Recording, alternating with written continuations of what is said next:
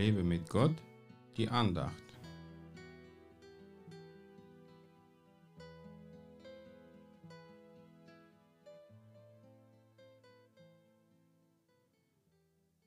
Die Weisung des Weisen ist eine Quelle des Lebens, um zu entgehen den Fallen des Todes. Sprüche 13, Vers 14.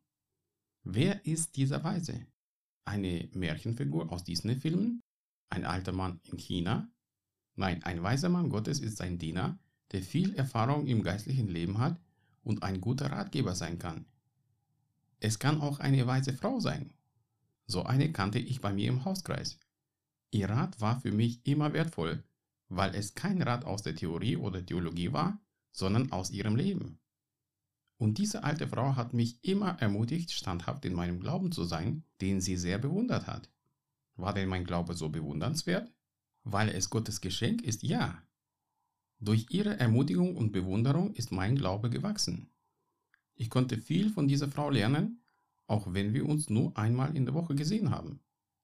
Leider lebt sie nicht mehr und ich vermisse sie sehr. Doch was Gott durch sie in meiner Seele geleistet hat, hat ewigen Wert.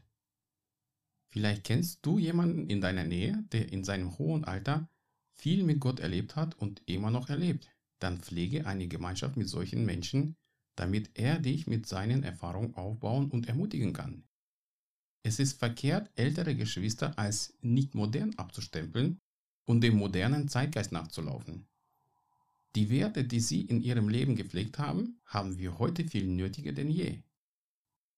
Wenn du selbst bereits viele Erfahrungen mit Gott gesammelt hast und viel von ihm gelernt hast, dann behalte es nicht für dich selbst, sonst sind deine Erfahrungen nichts wert.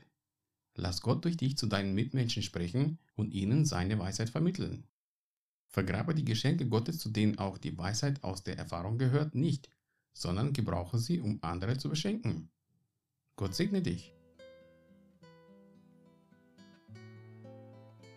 Mehr Andachten findest du unter www.lebemitgott.de.